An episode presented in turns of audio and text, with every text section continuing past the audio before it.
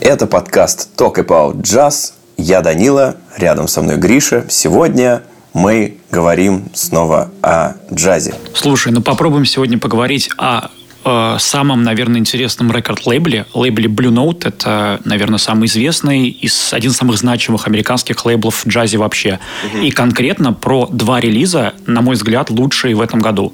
И попробовать, ну, попробовать хотя бы разобраться э, в том, как э, лейбл формирует артистов, по какому принципу, почему они это делают, как они подбирают их, для каких целей. И э, попробуем разобраться, почему именно эти релизы самые интересные, конкретно два, двух разных коллективов. Я, как всегда, просто хочу напомнить, что я ни черта не знаю, бэкграунда у меня никакого нет. В этот раз... Э... В этот раз ты даже не послушал то, что тебе скинул? Не, ну ладно, я послушал.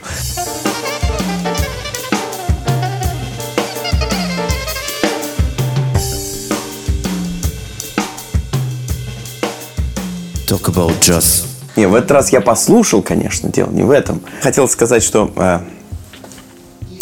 о чем теперь я хотел сказать? В общем, что за лейбл-то в итоге? Расскажи. Это э, вроде бы как. Я уже несколько раз слышал э, это название. Оно у нас мелькало здесь. Кажется, даже не раз. И даже не два. И еще так, будет, еще будет, скорее всего, мелькать дальше, потому что, ну, э, лейбл крупный, лейбл... Были как-то списки джаза, ну, что-то типа лучших джазовых альбомов всех времен за всю историю, там это больше ста лет уже, получается. Э, и на самом деле огромное количество альбомов, там из, из сотни, что-то типа больше 20 или 30, я не помню точно вот э, какой-то список, как он там называется, но больше 20 альбомов с рекорд лейбла Blue Note. С одной стороны, Blue Note а, это лейбл с гигантской историей. Он еще в 20 каком-то году появился и развивается до сих пор. Он менял много учредителей, там и им владел, сейчас, по-моему, Universal Music Group, но э, лейбл автономный, все у него хорошо.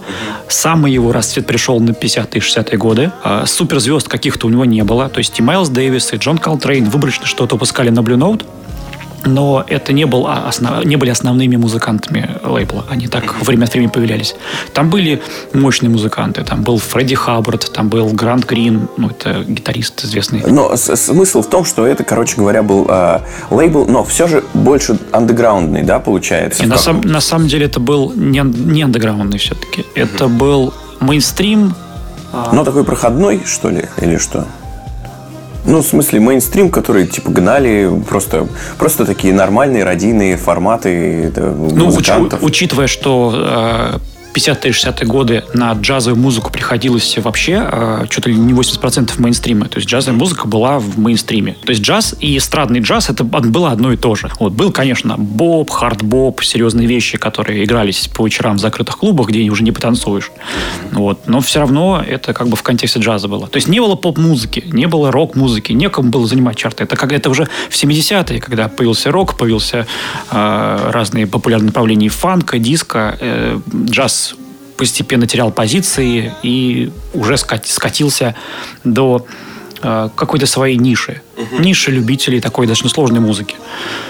Вот. А тогда джаз был популярен. Конечно, он там не набирал стадионы. Музыканты выступали в клубах.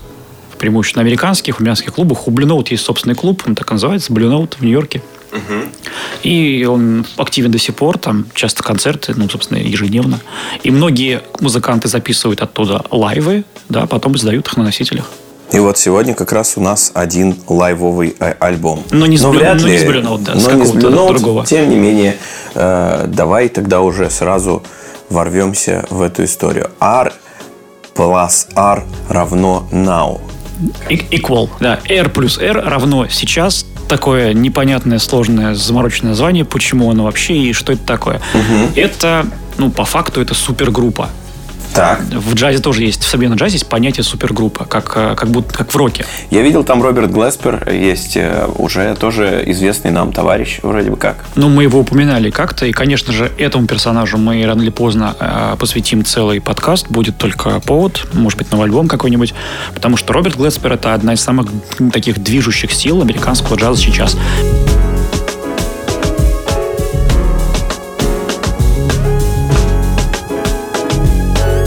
Именно он за последние 10 лет э, в контексте объединения джаза и хип-хопа сделал ну, больше всех. Uh-huh. Вот в этом направлении. Он даже э, своим энтузиазмом двигал целый лейбл, собственно, лейбл Blue Note, на котором он издавался. Uh-huh. Потому что Роберт Гласпер начинал на Blue Note как э, джазовый пианист. Он был классический джазовый пианист, играл в формате трио с ведущим э, фортепиано своим.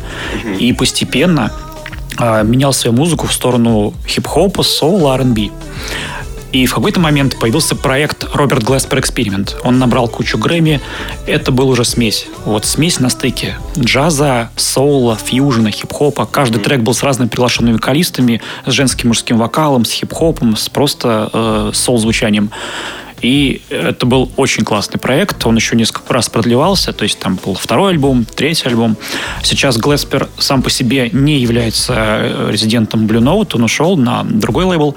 Но группа, которая, в которой он состоит, R плюс R и Call Now, они на Blue Note выпускают уже второй альбом. Помимо Глеспера, э, поскольку это супергруппа джаза, там есть и другие личности. На самом деле все, кто там есть, это все крутые ребята. Сейчас я вкратце про каждую скажу.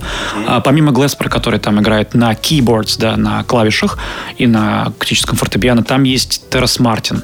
Террас Мартин сам по себе известен ну, в тусовке он известен как такой битмейкер, хип-хоп-продюсер, хотя это одна сторона его творчества. Вторая сторона творчества — это джаз. Он джазовый саксофонист, он играет тоже на клавишных инструментах, и здесь он задействован больше как клавишник, и он использует вокодер. То есть вся лирика, все тексты через искаженный звук э, вокодера здесь вот мы услышим. А, басист — это Дерек Хоудж, который постоянный спутник Глеспера. Во всех проектах э, он участвует и уже сам выпустил несколько сольных альбомов на Blue Note.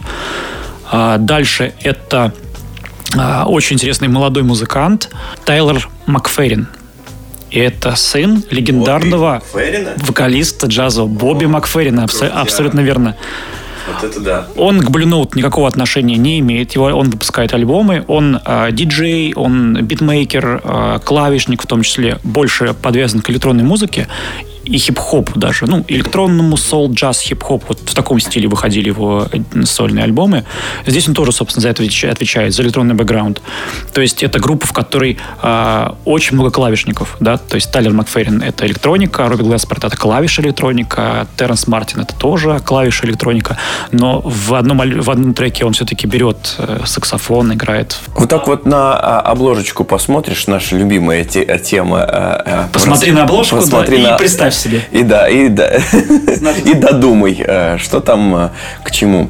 А, знаешь, сразу почему-то... Помнишь, мы говорили про Брэндона Колмана когда-то 150 лет назад, и у него, у него тоже очень много вокодера, у него тоже э, такие интересные оркестровые ходы, ну, довольно, да, это супермасштабное полотно, все такое. Вокодер здесь тоже присутствует, и вот эта масштабность есть некоторая, да. Э, самое прикольное, что если посмотреть на обложки, и у Брэндона Колмана в его э, э, Resistance вот, есть э, такое какое-то небо. Звездное небо. Звездное небо. И у ребят из э, RNR Now тоже, тоже небо звездное, но уже такое космическое. Космическое, если даже присмотреться, это кажется вообще Млечный Путь. Ну, то есть да, такая да, фото да, галактики. Да, на Млечный Путь. То есть сами музыканты себя так на, э, на фоне галактики представляют. Ну, симпатично. Учитывая, что на живом исполнении такой временами космический звук, э, мне кажется, да, очень да, симпатичная, да. классная обложка. И, и, и опять же, это тоже, э, это перекликается очень с тем, что мы слушали до этого с Резистенсом. Вот, например, тоже как раз-таки, когда мы обсуждали это в прошлый раз, я помню свои впечатления, космическая такая какая-то атмосфера. Здесь, конечно, больше уже фу- уходящая в какой-то некий немножко футуризм такой, более, точнее, менее, что ли, э, как сказать, ретровый звук, да, как нежели у Брэндона Колмана, но при этом э, тоже есть вот этот э, какой-то космический, футуристический, что-то такое вот э, по, по настроению, э, футуристическое звучание. Ну, давай я еще расскажу про оставшихся музыкантов. Да-да-да. Мы же не всех еще Да-да-да. Я к тому, что вот... Э, да, конечно. Давай. А, помимо всех электронщиков, которых мы перечислили, за всю футуристичность и звука, и внешнего вида своего отвечает здесь Кристиан Скотт. Это его неполное имя. Вот попробуй сейчас прочитать его, Кристиан Скотт, а дальше? А, а что где, что где? Кристиан Скотт. А, а, а, а, Атунде Аджуа. Ну, наверное, так. Ну, а, как-то так, да. Ну, ну, но, скорее всего, африканец такой прям э, нормальный, из ЮАР какого-нибудь. Да нет, он из Америки. Просто, ну, это же есть тенденция ну, да, да. давно уже, да, принимать свои африканские корни, научиться гордиться своей черной расой э, и принимать себя тем, кем ты есть в контексте современной черно-белой Америки. Угу. Ну, об этом, кстати говоря, и дальше мы э, еще вот затронем тему, потому что поскольку у него такое африканское имя, еще, еще кстати, много говоря, фриджаз музыканты э, 60-х годов, они уже брали себе какие-то африканские имена, приписывали их в, кон- в конце своего английского имени, ну, тем самым показывая, да, что он так принимает всю африканскую культуру и не стесняется этого совершенно. Я никогда не выговорю этого африканского имени, поэтому просто он будет Кристиан Скотт, потому что Раньше он назывался Кристиан Скотт, это вот последние пять лет он начал добавлять это вот сложное имя. Mm-hmm. Он играет на трубе. Иногда э, звук ее очень электро- электролизирован, вот так я так скажу, потому что он использует разные примочки. Звук, конечно, сильно отличается от классической трубы, но, тем не менее, за духовые насыщения, такие мощное звучание духовое отвечает вот он один, э, один человек.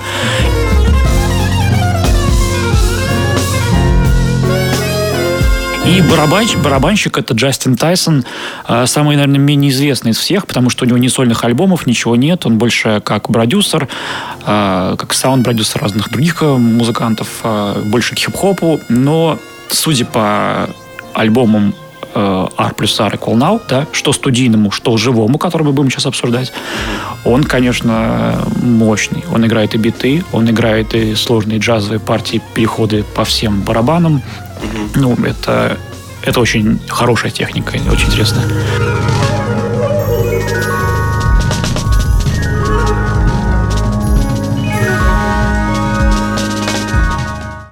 И, собственно, с него, и с Роберта Глеспера начиналась история этой группы. Если хочешь, я расскажу, потому что это на самом деле очень интересная история. Да, конечно, давай. Мы здесь ради, ради information собрались, ради информации собрались все-таки.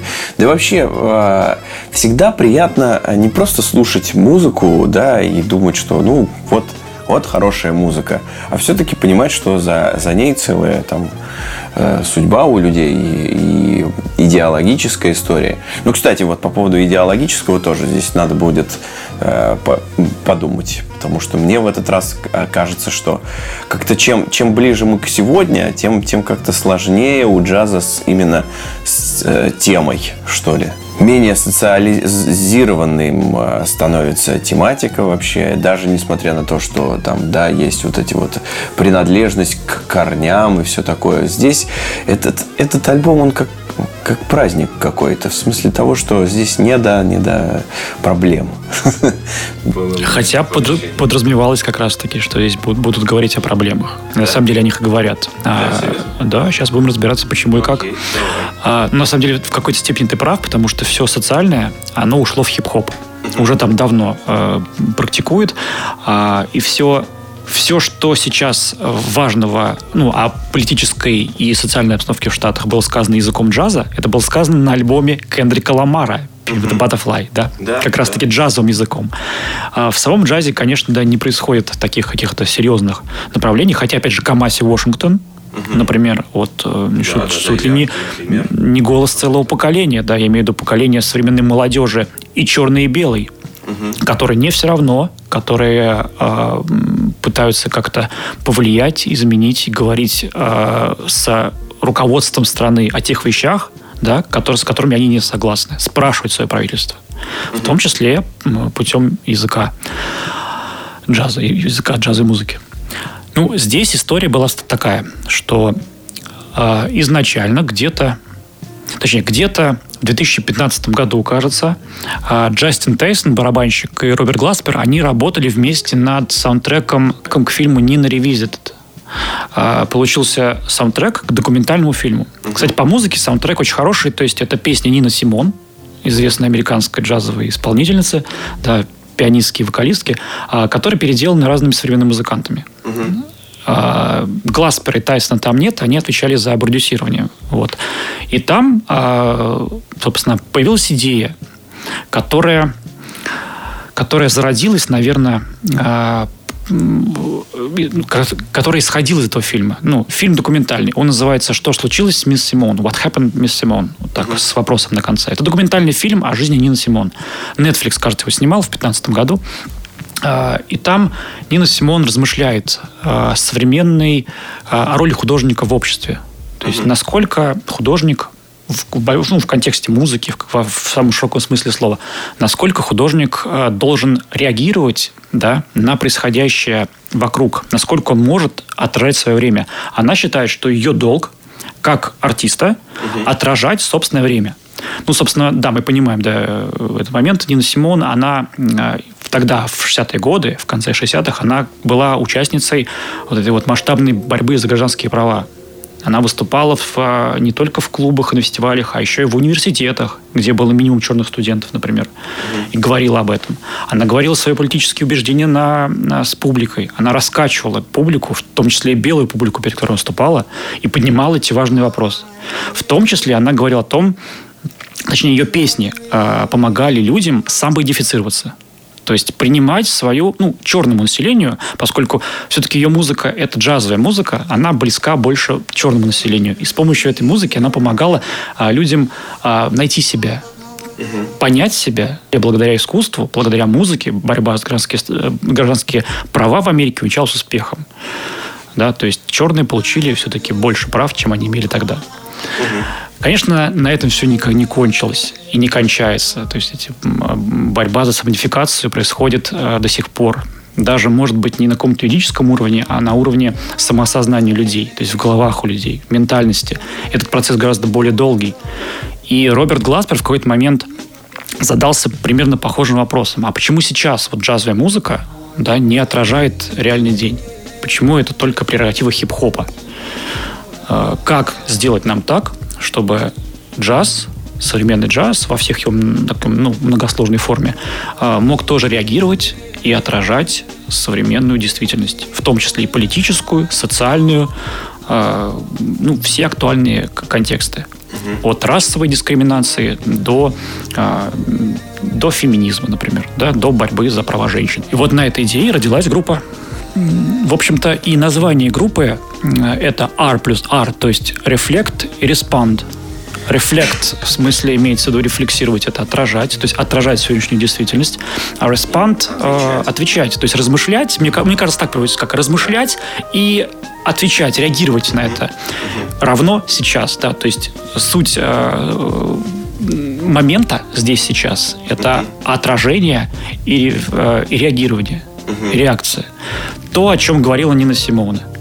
Вот эти ее слова, уже, можно сказать, легендарные, вот, дали, э, ну, послужили толчком. Какое плохое слово, Вот эти ее слова уже, можно сказать, да, легендарные, э, послужили к вдохновению э, Гласпера, на котором вот появилась идея зародить такую группу. Давай теперь перейдем непосредственно э, тогда к делу. У нас есть альбом «Живой», Э, записан он э, когда? В 2021 году это было, что прямо после пандемии они сразу решили, решили все это э, отметить таким триумфальным возвращением или все-таки как-то иначе было? Ну, не совсем так, потому что первый альбом группы вышел в 2018 году. Он был студийный.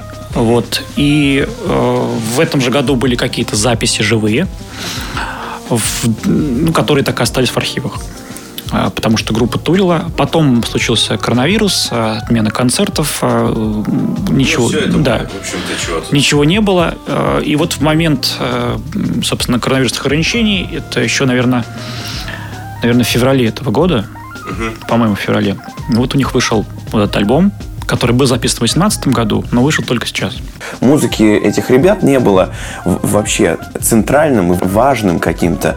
А, то, что а, пытаются мне донести голосом именно, понимаешь? То есть какой-то идеей, вот именно заложенной в словах, да? А здесь я не очень понимаю, в чем именно социальность. Можешь как-то, да, действительно об этом поподробнее рассказать? Потому что я не услышал. Это, знаешь, не так-то просто для нашего уха и для нашей ментальности.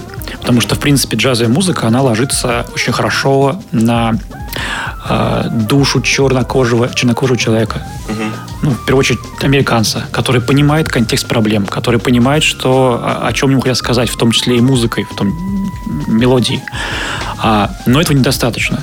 Да, потому что когда мы говорили о Нина Симон и ее высказываниях, понятно было, что текст ее песен, да, которые говорили, что у меня там нет ничего, у меня нет ни ботинок, ни дома, у меня есть только я, мои там э, черные руки и черное лицо, да, и, и мое чувство любви, а, то здесь все-таки почти каждый трек это с приглашенными вокалистами.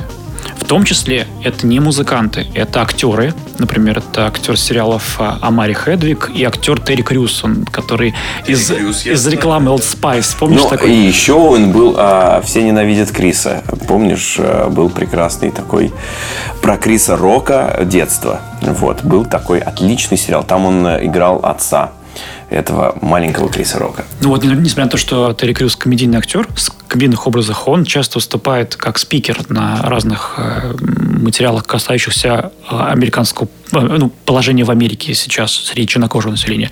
Поддерживает благотворительные фонды разные устраивает. Было какое-то знаменитое видео, где он там рассказывал о случае домогательства, например, каком-то, насколько я помню.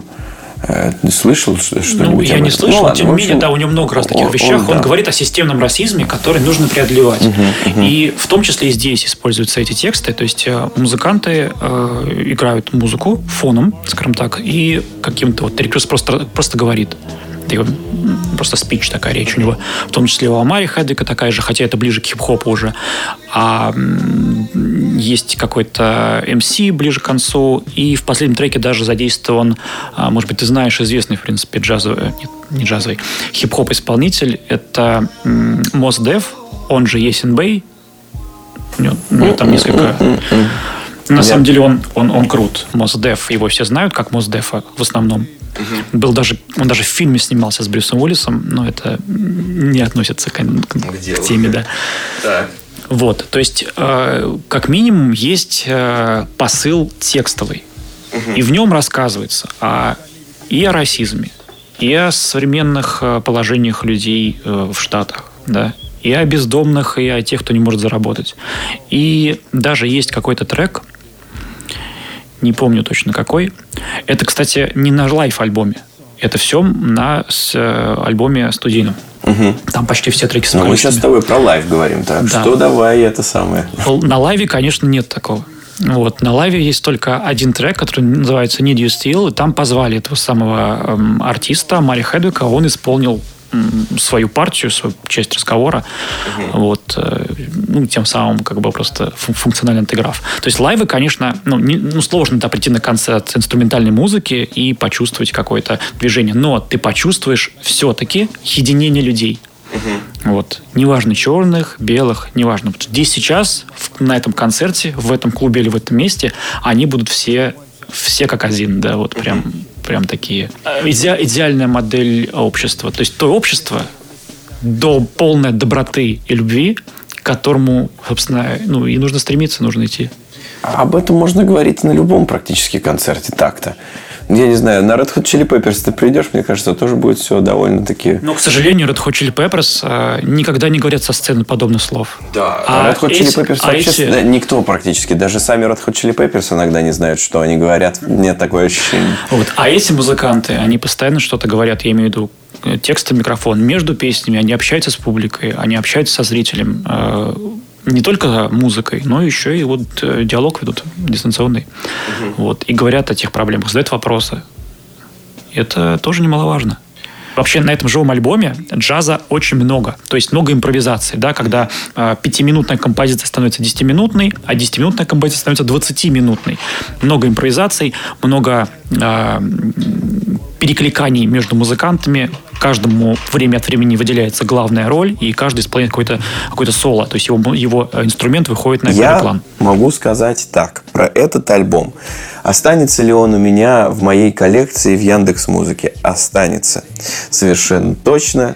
Музыка классная, невероятно просто талантливая вещь, э, которую приятно слушать, которая не грузит, в которой, конечно же, нет э, в которой, кстати, нет чего-то такого э, экстраординарного, супер выдающегося именно, знаешь, что тебе ломает мозг, как э, такой э, сложный джаз. Я вот к чему. Ну, это, слава богу, не формат лейбла, ну, сложный да. джаз. И э, все очень классно. Я, правда, оставлю это у себя и буду слушать. Попробуй послушать, например, студийную запись, потому что для меня лично, мне очень нравилась студийная запись, э, этот альбом 2018 года, но когда я послушал live, я больше теперь не могу слушать студийную запись. Она для меня кажется такой, ну, плоской совершенно, знаешь, не живой. Ну, в том смысле, что это не живое исполнение, это не настоящая импровизация. Это все-таки записанные студийные композиции. Угу. А здесь тут конечно, все, все да, ожило, да. И другими инструментами, другими красками, другими подробностями, оттенками не выбивается, понимаешь? То есть э, у тебя нет э, ощущения того, что это не, не естественные какие-то движения, а как бы ты слушаешь все это и все. Наоборот, это максимально естественное. Это джаз в той своей максимально естественной, свободной форме. А, кстати говоря, возвращаясь к Нина Симон, она сказала, что на вопрос, точнее, что для вас свобода, она сказала, вот, на самом деле это легендарные ее слова, и они вроде как цитируются, свобода – это чувство. И она имела в виду чувство в широком смысле слова. Ну, то типа ты, когда говоришь э, про любовь, ты же не можешь описать это чувство. Это вот такое чувство. То есть ты не можешь говорить о свободе, если ты э, не испытывал ни свободу. Но не в буквальном смысле, а в переносных смыслах. Например, она говорила, что она на сцене иногда в концертах чувствует себя свободной. Это очень точно отражает э, суть джазовой музыки. Свобода. Свобода во всем, свобода внутри, свобода в голове, свобода во владении инструментов, свобода э, в диалоге со зрителем и со всем миром, свобода в диалоге с самим собой. При этом это гармоничная свобода, понимаешь? То есть это не такая воинственная какая-то там с перекосами. Здесь именно все очень Естественно, я еще раз повторюсь, очень в этом смысле. Потому что в конечном счете все это про доброту, любовь и гармонию. Да, да, да. А, все-таки эта группа очень сильно отличается на фоне остальных а, коллективов Blue Note, потому что Blue Note сейчас придерживается такой политики, он а, подбирает музыкантов, чтобы они взаимодействовали друг с другом на альбомах. Вот. Но здесь, кроме Роберта Глеспера, который э, раньше часто издавался альбом на Blue Note разными, разных проектов, ну вот теперь остался на, на рекорд лейбле только в составе этой группы. Вот, то есть для лейбла это не типичный э, проект, не типичная группа, но э, это, наверное, последний исполнитель в э, таком сол-хип-хоп формате. То есть лейбл, на мой взгляд, сейчас меняется. Если 10 лет назад э, Blue Note делал ставку на сол, хип-хоп и джаз во главе э, с Робертом Глеспером, приглашал э, разных подобных музыкантов, то сейчас Blue Note переходит в сторону больше классического джаза, пытаясь вернуть свою, свои корни. А тот стиль, который был в 60-х, ну, максимально его современной интерпретации. И об этом мы уже поговорим э, сейчас с обсуждая второй альбом, это будет музыкант э, Джеймс Фрэнсис. Это второй альбом Джеймса Фрэнсиса, пианиста, которому, по-моему, нет еще и 30 лет. То есть это прям такой молодой музыкант. А, и, на мой взгляд, Note делают на него огромную ставку. Это будет ну, новая звезда лейбла точно.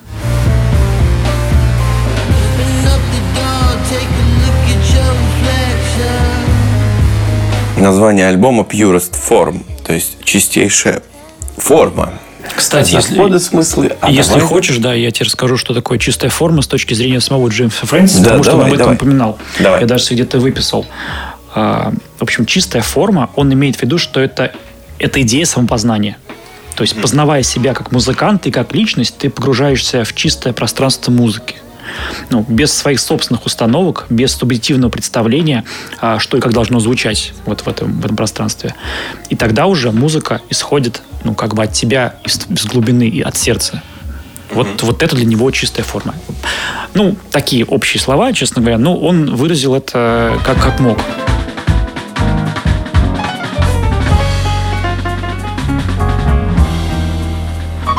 Эта идея, опять, я же говорю, это тоже про свободу и то, чего всем, э, всем так не хватает на самом деле в джазе именно. Ну, во, во всяком случае, у людей, которых периодически сейчас здесь слушаем, да, это все люди, которые, для которых эта идея свободы, она прям такая превалирует, что ли, над э, большинством друг, других тем. То есть, на самом деле, мало альбомов э, в джазе, в, вообще в современной музыке, где э, музыкант рассказывает какую-то историю. Угу. Рассказывает про себя или про то, что его волнует. В джазе и в хип-хопе это есть. Там люди да, в социальную сторону все смотрят. Вот. А здесь э, несмотря на то, что не обошлось без социального контекста, ну, это очевидно. Мы сейчас объясним, почему. Я, точнее, попробую объяснить. Вот. А, здесь Джеймс Фрэнсис рассказывает какую-то личную историю через а, не, не настоящее, а скорее прошлое. Угу. Через своих родителей, своего отца, свою маму. А, и рассказывать что-то какое-то личное, что-то его одного волнующее. В этот раз у нас э, целых 14 композиций. Мы в целом охарактеризуем вообще общее настроение этого альбома и попробуем выделить, что именно в нем кажется ценным, так, так сказать. Что это альбом. Вот э, помнишь, был у нас э, на одном из предыдущих подкастов очень молодой, один из самых молодых, наверное, парней. А, это Рональд Брюнер-младший. Да. Когда мы Рональда Брюнера-младшего э, обсуждали в прошлый раз, вот, он был, мне кажется, единственный, кто нам попался с альбомом, треками радийного формата, в смысле того, что 4, 5, 3 минуты. Вот. Здесь тоже такая же история, но насколько все по-другому. Тоже молодой, кстати говоря, исполнитель получается, как и Роберт Брюнер. На самом деле довольно традиционный, кажется, альбом. В смысле, а, ну, в я, нем я мало, поспорил, конечно. мало экспериментов, мне показалось. А по-моему, много. Много? Ну давай, все, давай теперь Тут... спор пошли. Давай, давай ты, давай совет. Не-не-не, не, наоборот, сейчас давай прям вот, а, а в чем именно экспериментальность этого альбома? Потому что мне он, правда, показался таким, ну, спокойным, классным, Прям это не, не те сложные эксперименты, которые это ты подумал. Эксперименты, но это совершенно точно, конечно, максимально разнообразный альбом, вот, где вот есть... это более подходящее слово. А, ну, разнообразный, да. Да, здесь есть у нас и, со, и соул в современном каком-то прочтении. Здесь есть и современный такой интересный минималистичный R&B, Здесь есть и рок какой-то, какой-то. Ну, нельзя Хотя сказать... Что... Точно в одном треке. Да, да, нельзя сказать, что это прям а, какой-то рок такой в традиционном понимании. Но определенное вот это вот... Э, звучание. Э, звучание темное, металлическое, грубое. С мощным басом, да. Да, э, тягучими барабанами. Все это там есть. А, что еще? При этом есть совершенно воздушные какие-то такие а, э, композиции, в которых, которые, в принципе, ты слышишь саксофончик какой-то легенький, и вообще а, кажется, как будто ты а, попал не на пластинку какого-то большого да, автора, а, а местами, в какими-то фрагментами. Как будто ты слушаешь такой easy listening э, джаз совсем, который звучит обычно где-нибудь в кафе, например, да, и вот что-то такое. При этом все это, да, создает совершенно такую интересную, разнообразную Слушай, картину. Вот, все-таки основная концепция это, ну, помимо того разнообразия, которое ты перечислил, да, помимо R&B, помимо рок-звучания в одном треке, в одном треке R&B, есть еще и струны, две маленькие интерлюдии, там струнный квартет задействован, где фоном играет фортепиано. А есть еще разные, э, даже не вокалы, а разговоры. В одном треке говорит его отец, в другом треке разговаривает, наложен голос его матери, в третьем голос его жены. Вот так он всю семью подключил. Mm-hmm. Вот. И еще две вока... три вокальные композиции в разных жанрах. Но вот если от все это убрать, то все остальные треки это джаз, современный джаз, э, где акцент сделан на фортепиано и на интересный э, стиль такой взрывной, быстрый, потому что ну, скорость, которой Джеймс Фрэнсис играет, это, конечно, э, это, это крутая техника в его-то возрасте, это классно. Блин, один из немногих альбомов, да, который можно назвать прям по-настоящему личным, личной историей. Э, вот это, опять же, его роднит с Рональдом Макдональдом. Рональдом Брюнером младшим, э, да, с Рональдом Брюнером младшим. Каждый раз э, забываю, как его зовут. Поэтому приходится резать. И... А, ну, слушай, говоря еще о концепции, нужно как-то попытаться более детально разобрать, потому что, ну, это невозможно э, описать его вот просто как какими-то предложениями. Mm-hmm. Альбом очень разный, и, одновременно, и э, треки составлены так, ну, насколько я помню, я читал, что он очень долго подбирал порядок э, композиций, как они там должны друг за кем идти. Если слушать внимательно, получается, э, каждый такой мощный джазовый трек содействует потом с каким-то лирическим.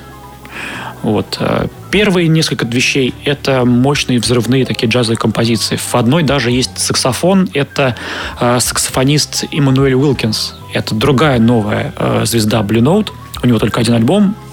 Вот об этом чуть позже. Вот дальше идут две вокальные композиции прям подряд.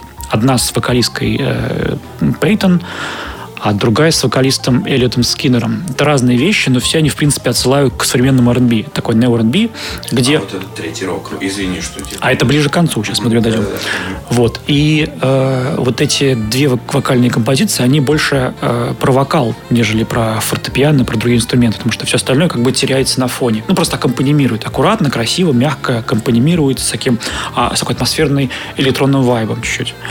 Вот. Дальше шестая композиция, это, мне кажется, украшение, и можем ее даже послушать.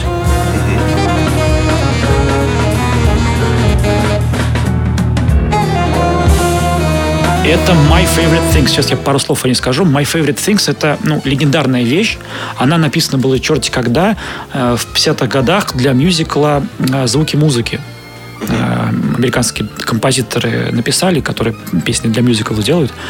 А, но помимо мюзикла, она была известна в интерпретации Джона Колтрейна, у которого, собственно, альбом, а, кажется, в 60-м году или в 61-м, так и называется, My Favorite Things. Вот. Э, то есть это в джазе, этот, это, эта вещь стала стандартом, ее исполняют все. То есть в основном ее, она известна как э, вещь Джона Колтрейна, ну, если мы про джаз говорим. Вот. Но многие играют ее, в том числе здесь интерпретация э, ну, взрывная, мощная, по-настоящему такая хардбоповая. Здесь э, задействован секстет, шесть музыкантов. То есть помимо а, самого Джеймса Фрэнс, пианиста, есть еще его постоянный басист-барабанщик, ну, его личный ритм-секция, который он перевез с собой из Техаса в Нью-Йорк, когда ну, заключал контракт с Blue Note. То есть тут несколько приглашенных музыкантов, три конкретно. Это Эммануэл Уилкинс, это саксофон, который в одном треке уже был. А, это Джоэль Росс, это один из немногих современных вибрафонистов. Ну, вибрафон, да, такой ударный инструмент, который и на фортепиано похож, и на, одновременно на какие-то перкуссионные варианты. Я уж, честно, не знаю, к чему он относится. К перкуссии, да. Такая звонкая перкуссия. Она играет палочками. Иногда двумя, иногда даже четырьмя, потому что ну, музыкант может зажимать в каждой руке по две палочки.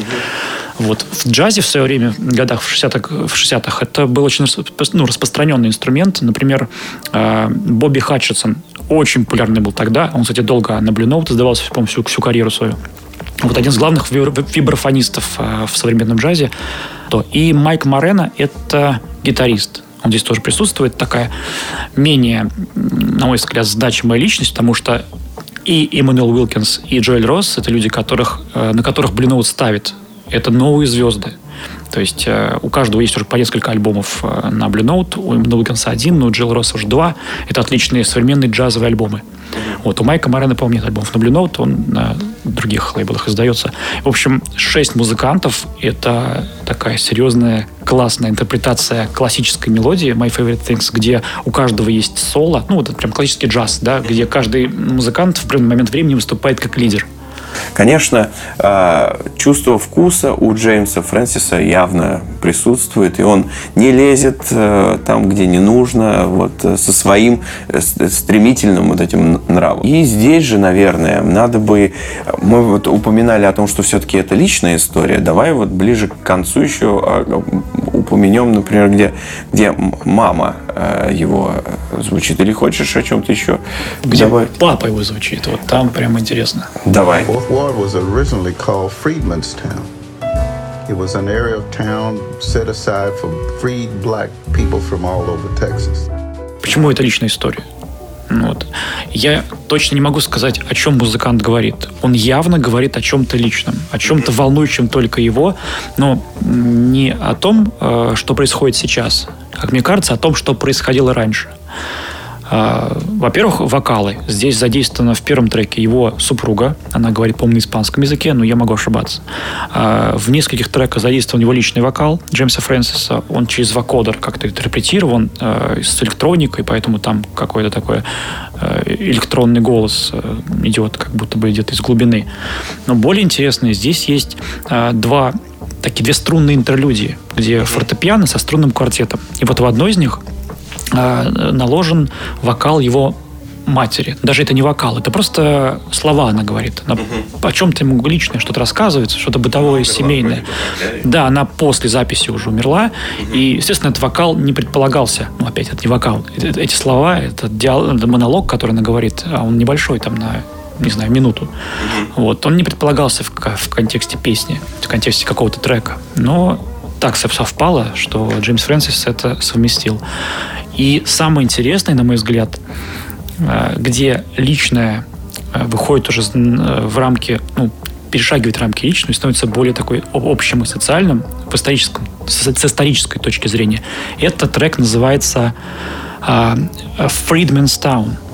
Но тут под такой незатейливый мягкий джазовый аккомпанемент мы слышим голос э, отца Джеймса Фрэнсиса, который рассказывает... Историю города, судя по всему, да? Свою собственную историю свою собственную историю про свою молодость, потому что они жили э, в э, Техасе, в, Хьюстоне, да, а Техас это все-таки южные штаты, вот, э, несмотря на то, что большой такой мощный индустриальный штат, все-таки он ближе к югу. Он и в конфедерацию входил в свое время, а там взаимоотношения с черными людьми э, специфическое. И в Техасе это тоже э, ну, специфическое, негативное. Вот, до сих пор. Ну вот. Но это проблемы Юга, у них свои собственные отношения между расами, и только они их могут решить. Никто, никакие северяне условные, да, вот, не помогут им в этом. Это, это, это личное. А, и здесь отец Джеймса Фрэнса рассказывает про свою молодость, про то, как он жил в Хьюстоне, про те моменты системного расизма, с которым он сталкивался, потому что когда он жил, это были 60-е, это э, ограничения для чернокожих людей во всем, в любой социальной сфере. А, и то, как он пытался заработать, и о его матери, то есть о бабушке Джеймса Фрэнсона, которая работала, кажется, у каких-то семей, прислугой, на нескольких работах. То есть он пытается говорить об э, просто для него э, обычных вещах. Угу. Это нам кажется, блин, как им тяжело, как их угнетали, эти, этих черных людей, да, у них не было ни прав, ничего такого, то есть это, ну, все их социальные права к минимуму сводились вообще. Вот, они не могли работать в нормальных работах, они работали только на каких-то там самых очевидных, простых э, и физически э, тяжелых работах. Вот. Для него это просто его жизнь. Он просто рассказывал вот как есть. То есть никого не осуждая, никого не э, как бы ни на кого не перекладывая какую-то вину, никого не обвиняя ни в чем. Угу. Да, было так, как было. Сейчас, конечно, дела лучше, но как бы на деле иногда и нет. Ну, то есть э, законы, конечно же, уже все изменили, с одной стороны, но то, что у людей осталось в голове, да, их ну, ментальная, ча- ментальная часть, оно осталось, да, и продолжает. Mm-hmm. Потому что расизм э, в, в своем в корневом понятии никуда, конечно, в Америке не пропал. Ну, слушай, я надеюсь, когда-нибудь все-таки это закончится. Ну, это утопия. Эти слова примитивны и утопичны, с одной стороны. Но с другой стороны, все-таки мы видим и новую этику, и какие-то другие прогрессивные вещи. Хотя это тоже спорно. Без, ну, я не отрицаю это. Особенно с, с точки зрения россиянина, которому вообще плевать на э, как, какую-то новую этику в США, и вообще все равно. И это кажется глупо, абсурдно и вообще нелогично. В этом смысле мне кажется, что здесь просто новая этика, она, э, знаешь, в любом случае... Э, приводит к тому, что на самом деле э, появляется большая сила у сторонников каких-то довольно-таки ну, воинствующих, традиционных, э, даже э, ретроградно традиционных взглядов. То есть, когда... Ну, то есть, я имею в виду то, то что э, появляется много людей, которые прям, типа, нет, все правильно было, сегрегация, нет, все правильно. Ну, просто любую этику, новую, старую, какую угодно. То есть э, э этики, отношения взаимо взаимодействия людей, ну, в смысле отношения людей друг к другу, они меняются веками. И это нормально, что они меняются, слава богу. Потому что люди при понимают, что э, они делали что-то не так. То есть были какие-то плохие идеи, которые они, они при принимали, употребляли и э, доводили до какого-то а, абсурда. Ну, вот. И всем это казалось нормально. Ну что, ну так же из поколения в поколение. Рабство было из поколения в поколение. Почему, почему должны это менять? Это было нормально. Но сейчас понимаем, что это ненормально да, и только спустя время ты можешь что-то оценить. Ну, вот, нужно поймать только этот переломный момент, когда люди понимают, что все, хватит здесь что-то не то. Но любую этику э, в момент ее появления всегда можно использовать двояко, то есть и направить как в позитивную сторону, так и в негативную. Да, да. И это как раз то, что происходило, например, в 30-е, 40-е годы 20 века. Да и сейчас. Э, да, Взять только движение Black Lives Matter, да, сейчас. Э, да. Оно тоже очень э, сильно... Не очевидно. И сейчас, а, знаешь, то, что делает, э, например, Black Lives Matter, очень часто говорят, например, о, о обратном расизме, так называемом э, который... Ну, общем, а мне кажется, это вполне логичная вещь. Там, где есть расизм в одну сторону, почему бы не может быть расизма в другую сторону? Конечно, это меньше явление, но такое может быть. Да, да, да. А где здесь, где здесь уровень привилегии белого человека, что в его сторону не может быть расизм? Да нет, может. Это просто тоже оружие направленное. Оно было давно, еще с «Черных пантер» 60-е годы. Угу. Да, да, да. Но, э, в общем-то, здесь мы, конечно, довольно далеко отошли от Вот тут видишь, да, момент, Фрэнсиса. когда его личное стало э, каким-то уже обсуждаемым на социальном уровне. То есть мы через его историю, которую нам рассказывает э, голосом да, своего да, конечно, отца, конечно, да, цепляемся за, цепляемся за, какие-то другие вещи да, и, да. и смотрим на картину уже в целом. А когда я смотрел про Нину Симон, а, я удивлялся ее словам, насколько они актуальны сейчас.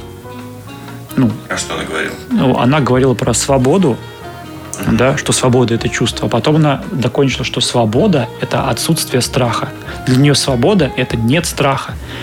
Слушай, ну мне кажется, учитывая политическую картину в наших странах и там да, в близлежащих, да. это как бы очень точно описывает ситуацию.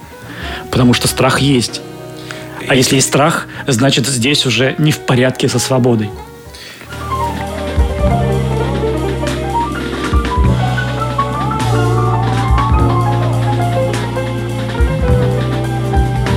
Последнее, наверное, о чем хочется сказать в контексте про Джеймса Фрэнсиса, да, про приглашенных музыкантов.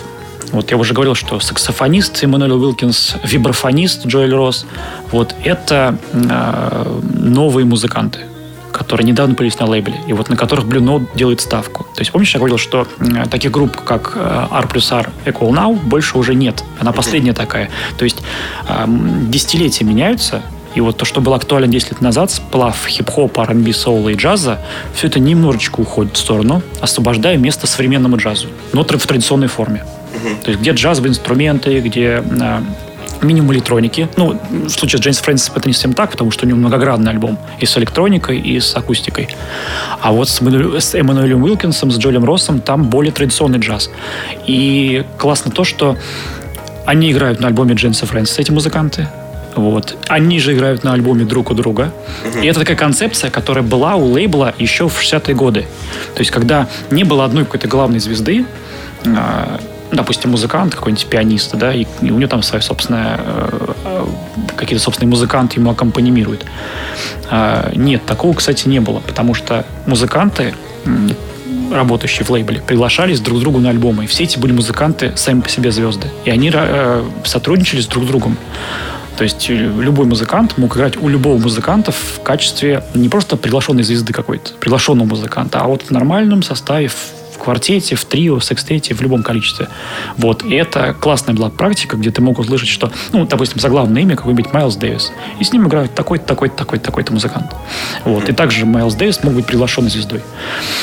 Вот. Он, конечно, его не было, потому что это был тогда слишком серьезный уровень. Но какой-нибудь там Бобби Хатчинсон, какой-нибудь Грант Грин, э, да еще. И даже Джон Колтрейн, кстати говоря, э, он присутствовал на разных альбомах. Например, у Кэннонбола Эддерли Джон Колтрейн играл на саксофоне в качестве рядового участника. Это было абсолютно нормально. Это было все на лейбле Blue Note. Вот эту концепцию старую теперь лейбл, мне кажется, взял за основу и потихонечку продвигает дальше. История циклична. Возможно. Ну, с точки зрения какого-то э, бизнес-идеи, я не знаю, актуально нет, но с точки зрения творчества и развития музыки, это классно, когда настоящие мастера играют друг с другом и ведут диалог с друг с другом. Ну, мне кажется, джаз вообще в целом не про, не про деньги. Уже как, давно, да. Да, это, это как... Э, говорить. Рок это бабло, давно уже не рок э, и не бабло. В общем, э, да, денег э, в джазе, как и в роке, не особо. Все ушло в рэп, и слава богу. Здесь осталось только чистое настоящее творчество, мне кажется. И это я оставлю этот альбом сердечком в Яндекс Музыке снова. Такая вот у меня оценка самая главная, знаешь, это то, что не, не должно уйдет или не уйдет из э, избранного. В общем, не уйдет. Классно. Ну что, э, с лейблом мы еще, наверное, будем неоднократно, э, точнее, про лейбл этот Блюноут мы неоднократно будем вести беседу в дальнейшем, потому что без него ни э, современный джаз, ни старый джаз никакой не мыслим. Вот, я думаю, что еще вернемся к обсуждению лейбла и его музыкантов. С вами были Григорий, Данила. И это был подкаст Talk About Jazz. До новых встреч. Всем пока.